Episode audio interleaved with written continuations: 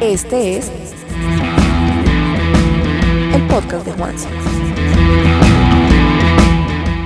Hoy en el podcast de Juanse, la única piloto latinoamericana que ha conducido un auto Fórmula 1. Lo hizo con el equipo Alfa Romeo Racing. Se trata de la colombiana Tatiana Calderón, que este año competirá en la Super Fórmula japonesa. Será la primera mujer en hacerlo en la historia. De hecho, en marzo fue a territorio japonés a hacer las pruebas a bordo de su vehículo y por poco queda atrapada en el país en medio de la pandemia. Aquí está Tatiana Calderón.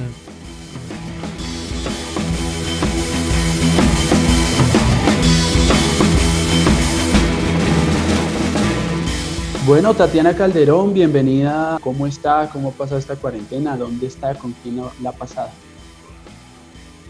Hola Juan Sebastián, muchas gracias a ustedes por la invitación, por estar pendientes. Yo pues estoy en Madrid hace ya eh, dos meses, pierdo. Eh, el, ritmo y el tiempo, la verdad. Eh, creo que pues obviamente me, habría encantado estar en Colombia con, toda mi familia, pero, pero pues ahora con, todo el tema de, los viajes, de cuando se vuelven a programar las carreras, pues he estado aquí con, mi hermana que vive muy cerca de mí y bueno, por lo menos en, España y en Madrid hemos pasado como una primera fase donde tenemos un poco más de libertad, ya hay eh, ciertas tiendas, eh, restaurantes abiertos, obviamente tomando muchas precauciones eh, y se puede hacer ejercicio en, en, el parque, entonces creo que por lo menos em, tratándonos de, acoplar y, pues de estar lo más en forma posible para cuando vuelvan o regresen las, las carreras. Justamente cómo ha sido ese mantenerse en forma, Tatiana, y pues ya con esa permisividad de poder salir al parque, ¿cómo, cómo es una rutina diaria pues de Tatiana? Sí, la verdad es que, bueno, aquí uno, uno ha tenido que ser bastante creativo, pero, pero bueno, gracias a Dios yo también en mi casa tengo como mancuernas, pesas, un, balón ahí como para hacer eh, ejercicios de, de, balance, de coordinación. Entonces siempre pues me levanto, eh, trato de salir a correr al parque, vengo, me hago el desayuno, sigo entrenando toda la mañana, después se hace uno el, el almuerzo y las tardes normalmente eh, tengo un simulador ahora en mi casa también que me llegó hace un par de semanas y pues se pone uno ahí a entrenar. Ahora estamos entrenando para una carrera que son las 24 horas de Le Mans virtual, pero estamos con el equipo conectados pues en vivo. Ellos te están viendo, te van dando sugerencias, vamos probando cosas. Entonces la verdad en ese sentido ha sido bastante entretenido y, así es como, como he pasado estos últimos días, pero obviamente pues a uno le hace falta eh, la realidad, ¿no? Y, el volver un poco a la normalidad, pero bueno, esperemos que, poco a poco podamos llegar a esto. ¿Y, ya salió de pronto a trotar al parque o a hacer algo eh, exterior o todavía da como el temor? No, al parque sí, sí salgo casi todas las mañanas a correr. Trato de ir bien temprano para que, para que haya menos gente, porque aquí la gente no madruga como allá. Entonces me encuentro el parque un poquito más vacío en las mañanas, eh, pero la verdad es que uno sí ve mucha gente en la calle que, me ha sorprendido. A veces que, de pronto salí un poquito más tarde o que saliste a comprar algo en el supermercado porque eh, y ves mucha gente ya en la calle. Entonces pues sí sale uno con un poquito de miedo, pero pues con yo salgo aquí con mi tapabocas, con guantes, eh, trato de no usar el ascensor, de realmente cuidarse uno como con todos esos pequeños detalles em, que hacen una diferencia grande y lavarse mucho las manos, pero, pero sí es sorprendente que, ya empezó a salir bastante gente y pues yo, yo creo que en un momento tendremos que, ver ¿no? qué, va pasando y volver a la normalidad porque mucha gente necesita pues estar en, su trabajo para, poder vivir y comer. Tatiana, hablaba usted sobre los simuladores, eh, ¿qué tan diferente, tan distinto es? Si sirve como entrenamiento, pues imagino que debe ser eh, extraño. Sí, la verdad es que es muy diferente y yo, yo nunca he sido mucho de, como de videojuegos em, y menos de mucho de simulador porque el de la casa es bastante diferente al que normalmente usamos en, con un equipo de Fórmula 1 con un equipo eh, profesional, porque pues ahí todo se parece un poco más a, al carro real.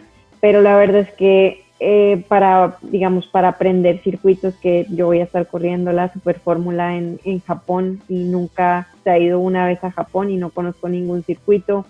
Eh, voy a estar corriendo en Le Mans y muchos otros circuitos que no conocía. Esto, la verdad es que si bien no, no se parece, uno sí puede sacar sus, eh, digamos que usarlo de manera positiva aprendiéndose los circuitos y, y el hecho de que uno esté tiene que estar concentrado, más aún porque no tiene sensaciones y, y, por muchas horas ser muy preciso. Yo creo que eso realmente pues como para mantenerlo a uno con ese espíritu de, de carreras, de presión, eh, de concentración, creo que sí está, es una muy buena herramienta más, o sea, no, no me va a ayudar tanto en a, como pilotar en sí, pero, pero sí eh, la parte mental.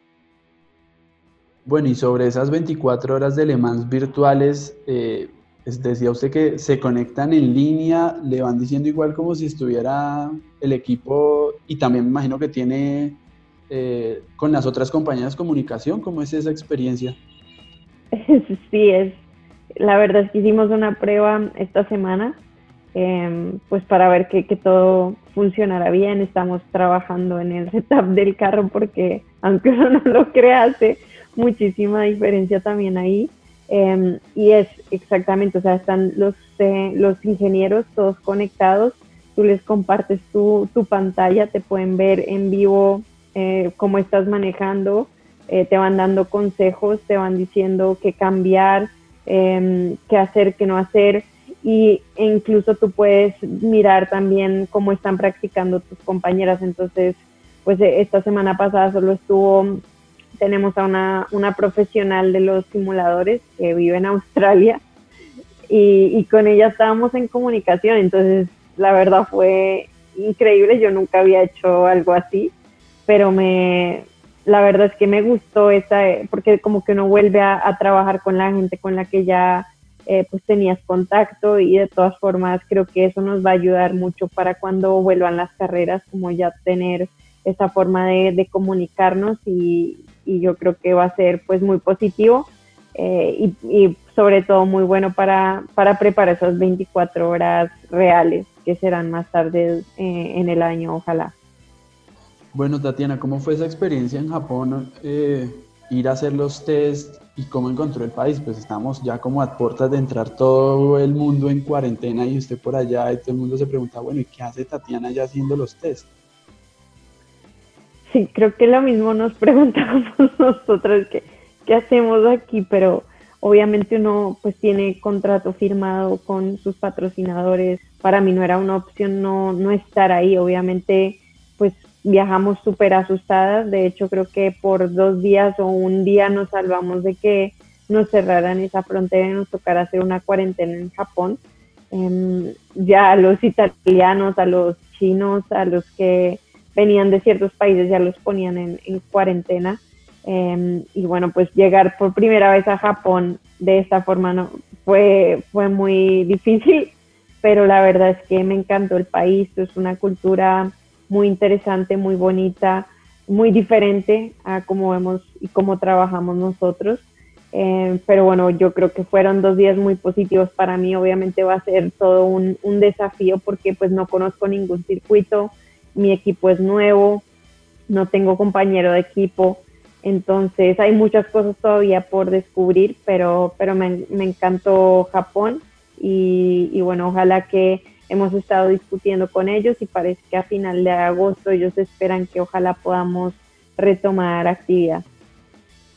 Pero qué bueno, ya agosto estamos a dos mesecitos y algo. Eh, y, si fue cierto, Tatiana, que, que eh, alcanzó a quedarse allá como varada tratando de salir en Japón. Sí, pues teníamos vuelos eh, porque además se supone que íbamos a tener dos pruebas, entonces hicimos la primera de dos días y la segunda la cancelaron. Eh, llevábamos ya 15 días en Japón, todos los vuelos eh, cada vez que pues nos cancelaban uno, entonces lo corríamos y ese día cancelaban el vuelo y otra vez lo corríamos y pues pensamos que nos iba a tocar quedarnos allá eh, indefinido porque no había vuelos eh, a España, sobre todo estaba todo cerrado y logramos llamar a la embajada español, de, de España y hicieron un vuelo que salía como a los dos días de que llamamos y era el único en, el siguiente mes. Entonces, pues corriendo para que ojalá sí, sí saliera, que nos echaran en el vuelo. Entonces fueron, fueron momentos tensos porque además pues uno no se va a quedar en, un país donde pues bueno, no, no conocemos mucho y pues no está uno en su casa en cuarentena. Eh, nos tocó quedarnos en la casa de, que allá todo es chiquitico, de, de, una persona que nos estaba ayudando, pero pues uno no se va a quedar ahí un mes, entonces gracias a Dios logramos eh, regresar a, nuestra casa, por lo menos aquí en, en España, y ahí sí cumplir pues eh, primero la cuarentena preventiva viniendo de, de, Japón, que también había varios casos después, y, y pues cumpliendo aquí con, todos, con todas las recomendaciones del gobierno español. Tatiana, ¿qué, puede aportar esta superfórmula japonesa? ¿Qué espera de la superfórmula japonesa y cómo se llegó pues, eh, eh, para llegar a ese paso allá en Japón? Yo creo que este es un paso muy importante en mi carrera y viniendo de la Fórmula 2 y ahora que, tuve la oportunidad de probar este superfórmula, creo que es lo más parecido que hay a un Fórmula 1. Eh, las velocidades de, de paso por curva que tiene este carro son impresionantes, o sea, yo que he manejado un Fórmula 1, esto es lo más cercano que hay. El nivel es altísimo, o sea, hay pilotos ex Fórmula 1, eh, pilotos que han ganado las 24 horas de Le Mans, pilotos ya profesionales eh, son los que corren ahí en la Super Fórmula y es, es un campeonato muy fuerte allá también y a nivel de Fórmula 1 la gente está mirándolo mucho porque además también han, han pasado directamente de la Super Fórmula a la Fórmula 1 pilotos en los últimos años. Entonces creo que para mí es, es un paso hacia adelante eh, con la mira, sigue la mira en estar en Fórmula 1, ojalá en los próximos años como piloto titular y pues sigo también como, como piloto de pruebas del equipo Alfa Romeo Racing, eh, que pues para mí es, es, muy importante todavía tener un, un, pie ahí y yo creo que esto es lo que más me puede acercar si, si las cosas se nos dan bien eh, voy a estar muchísimo mejor preparada haciendo este paso por la super fórmula. De todos los vehículos que, ha conducido Tatiana en todas las categorías y en todas las competencias, ¿qué tiene de especial el Fórmula 1? ¿Y cuándo cree que pueda volver a probar otra vez un Fórmula 1? Fórmula 1 no se le puede, no hay nada comparable a este carro hace todo bien impresionante, o sea, el agarre que tiene, eh, la aceleración, parece que uno estuviera montado en una montaña rusa, en una bajada así súper empinada, del el vacío que se siente cuando uno acelera por primera vez a fondo, cómo te pasa todo de rápido, cómo frena, em, es impresionante la tecnología que hay detrás de esos carros, estas en contacto con 30 ingenieros que están trabajando para que ese carro sea lo más rápido posible. Entonces, es, no se le compara a nada, realmente es, es único. Y, por eso, pues, más afortunada, además de, de haber podido manejar en, en, varias ocasiones un carro de estos. Entonces, eh, obviamente con, con ganas de más, pero, pero toda esta situación, pues, sí hace que, sea un poco más difícil eh, para, para, los pilotos de pruebas, para los pilotos jóvenes, el poder tener una oportunidad en el carro, porque ahorita pues la prioridad la tendrán los, los pilotos que se van a correr una vez se empiece con, con el nuevo calendario. Entonces, hay que yo creo que esperar, estar ahí atento a cualquier oportunidad que se pueda dar y, y pues seguir trabajando duro para, para que nos den más oportunidades de estas. Dentro del calendario, Tatiana, la próxima carrera ya en pista como tal sería lo que nos contó en agosto en la Super Fórmula. Yo también voy a estar compitiendo en el European Le Mans Series, eh, que también hace, aparte de eso, las 24 horas de Le Mans, y ellos tienen planeado empezar a mediados de julio en, Francia. pero pues está uno ahí como que no sabe si qué vaya a pasar, obviamente pues sin, sin público, el equipo, eh, que es el equipo Richard Mill Racing, también está pues bastante convencido de que podremos eh, empezar a competir en julio, pero, pero yo creo que con este tema uno va día a día, semana a semana, y pues ojalá que, que sí tengamos esa oportunidad de, de empezar pronto, pero pues tomando todas las medidas eh, y sobre todo poniendo siempre la salud eh, por delante. Tatiana, cuando ha competido en cualquier categoría, ¿usted siente que hay un trato diferencial por el hecho de ser una mujer que no es habitual? Pues me gustaría decir que no, pero sí, la verdad es que eh, siempre que llego a un equipo nuevo o a una categoría donde no me conocen, eh, pues siempre es como que no creen que una mujer pueda ser tan competitiva, siempre te toca probarte más que, cualquier otro hombre. Ganarte esas oportunidades en equipos buenos es, es muy difícil. Y, también no solo fuera de la pista, sino dentro, em, pues a ningún hombre le gusta ni ningún niño, porque estamos hablando de, de 19 a 23, 24 años que estás, que estás compitiendo contra ellos, pues ninguno quiere estar detrás de, de la única niña. Eh, entonces, sí es, es difícil ganarse ese respeto, me cuesta las primeras carreras sobre todo demostrar que estoy ahí para, para competir, para ganar a cualquiera y al nivel de cualquiera. Eh, pero una vez que uno como que se gana ese respeto, pues ya te tratan como un piloto más, pero pues sí te toma más tiempo y, eh, es más desgastante llegar a, al mismo punto de partida que tendría un hombre sobre esta carrera en Francia eh, y también lo de Japón, ¿se ha dicho algo sobre competir sin público? ¿Y qué pensaría si pues tocara sin público correr?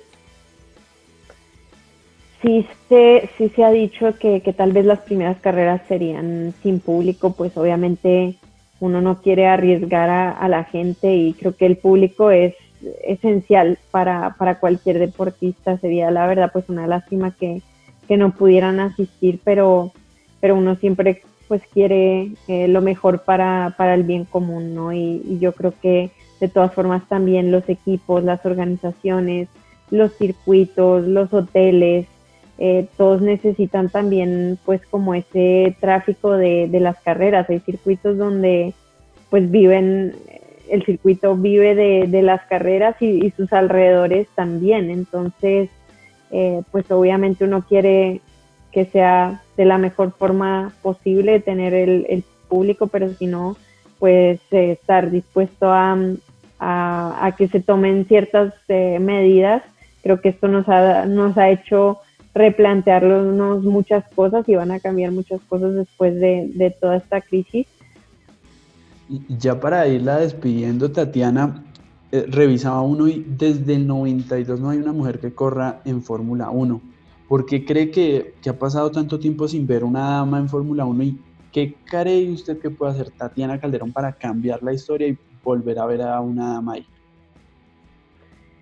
Sí, increíble que se ha pasado tanto tiempo, la verdad es que creo que pues también han, cambiado mucho los tiempos, pero no creería que, que, debería ser más, más fácil hoy en día que llegar a una mujer, ¿no? Pero Creo que antes pues había más asientos en Fórmula 1, te tenías que clasificar para, para, para, un gran premio. Hoy en día pues solo hay esos 20 asientos que eh, están siempre muy disputados, independientemente de si uno es mujer o hombre, es muy difícil llegar ahí y pues obviamente si hay menos mujeres iniciándose en, en los karts y en, las categorías de formación, precisamente porque yo creo que hace falta esa, esa modelo a seguir que esté en lo más alto.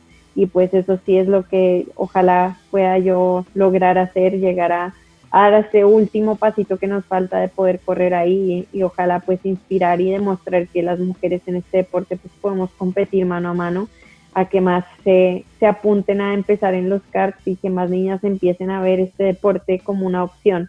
Entonces, eso es lo que yo espero o planeo hacer, el poder dar ese último paso y ojalá pues ayudar a la, a la generación que viene por detrás para que cada vez haya más mujeres en este deporte. Tatiana, muchísimas gracias, gracias por aceptar la invitación y pues esperemos que todo esto pase rápidamente. A ustedes muchas gracias y a cuidarse mucho.